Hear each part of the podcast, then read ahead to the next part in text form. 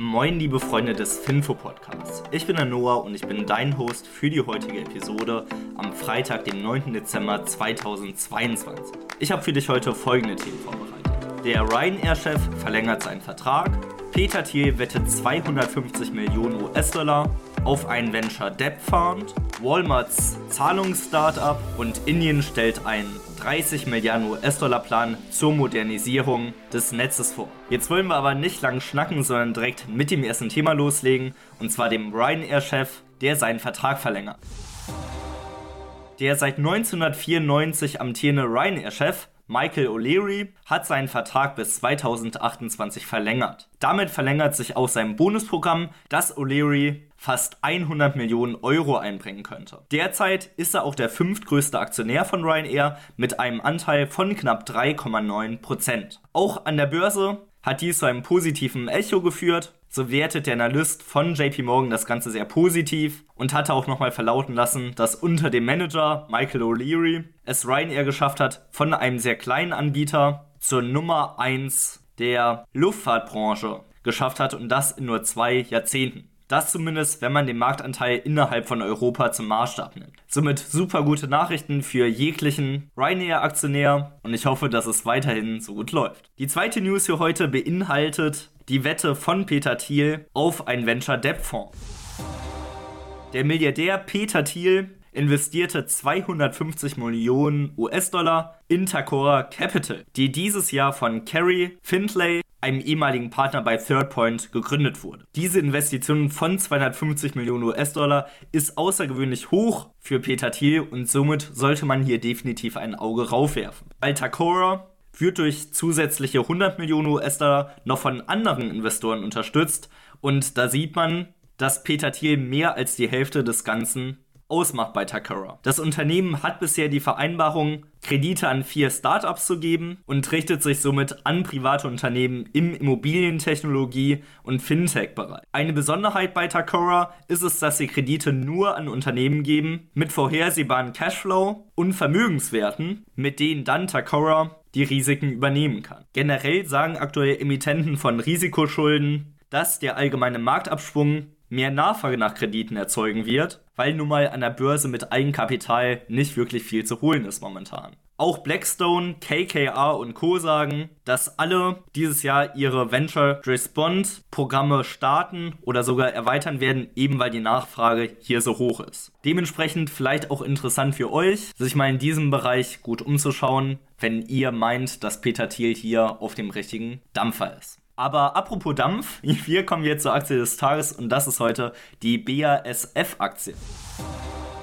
Die BASF ist ein deutscher börsennotierter Chemiekonzern mit dem Sitz in Ludwigshafen. Weltweit beschäftigt BASF über 100.000 Mitarbeiter an fast 400 Produktionsstandorten in über 80 Ländern und ist nach Umsatz der größte Chemiekonzern der Welt. 1865 gründete Friedrich Engelhorn die Badische Annalen- und Soda-Fabrik, daher kommen auch die Buchstaben BASF, um Nebenprodukte der Leuchtgasherstellung als Teerfarben an die Textilindustrie weiterzuverkaufen. Schnell wurden die Produktionen für Textilfarbstoffe auf Indigo-Basis erweitert und schon bald erreichte die BASF eine führende Position auf dem weltweiten Markt für Färbemittel. Bereits 15 Jahre nach der Gründung folgte eine weitere Expansion mit Niederlassungen in Frankreich, Russland und den Vereinigten Staaten. Durch zahlreiche Übernahmen und Ausbau der Produktionskapazitäten wuchs das Unternehmen dann Stück für Stück zu einem Chemieriesen heran. Seit 2008 ist BASF eine europäische Gesellschaft, SE,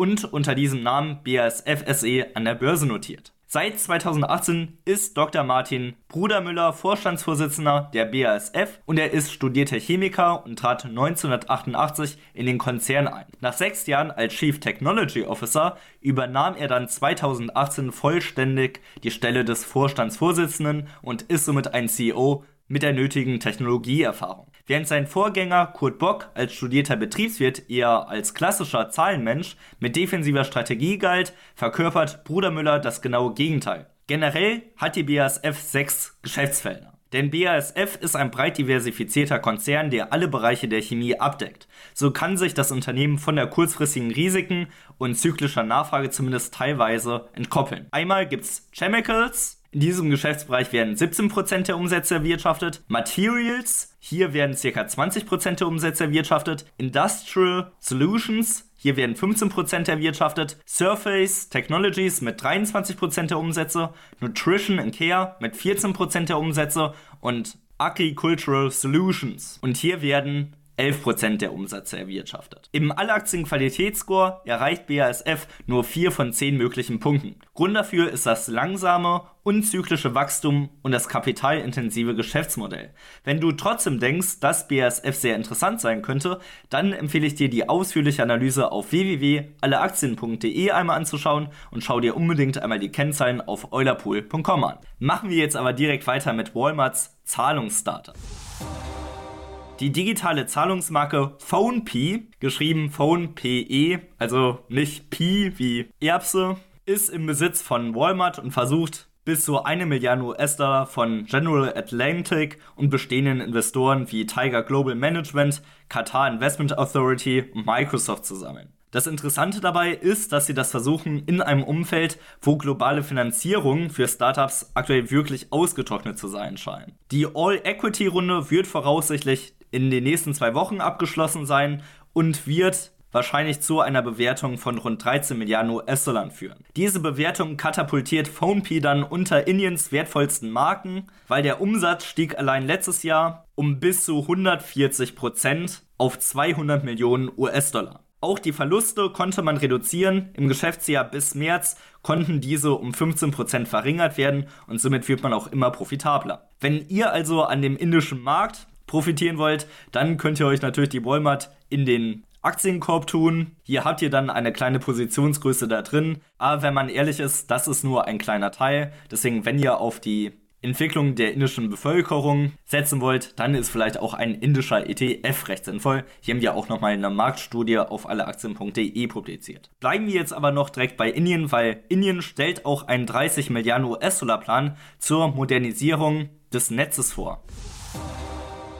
Indien stellte einen Plan von 29,6 Milliarden US-Dollar zum Bau von Übertragungsleitungen zur Anbindung erneuerbaren Energien vor. Das Ziel ist es hier, die Kapazitäten für erneuerbare Energien bis 2030 zu verdreifachen. Das Projekt wird unter anderem Solaranlagen in sonnigen Wüsten von Rajasthan und Gujarat beinhalten und unter anderem auch Windparks in Tamil Nadu. Das Ganze wird dann dazu beitragen, Indiens interregionale Übertragungskapazitäten bis zum Ende des Jahrzehnts von 112 Gigawatt auf 150 Gigawatt zu erhöhen. Und das ist auch wirklich notwendig, weil der Mangel an den Übertragungsleitern hat den erneuerbaren Strom in Indien etwas zurückgehalten. Dennoch hat die indische Regierung das Ziel, bis 2070 das Ziel von der Netto-Null-Marke zu knacken, was insbesondere für Energie- und Versorgungsunternehmen interessant sein könnte, die in diesem Markt operieren. Anschließend dazu kommen wir noch abschließend zum Fakt des Tages, weil wenn man in Mumbai einen Tag die Luft einatmet, entspricht das derselben Belastung wie das Rauchen von 100 Zigaretten. Das ist natürlich nicht ganz so schön und wird hoffentlich auch bald behoben. Die indische Regierung gibt ja schon alles dafür momentan und wir hören uns dann am Montag wieder. Ich wünsche euch ein fantastisches Wochenende. Macht's gut. Ciao.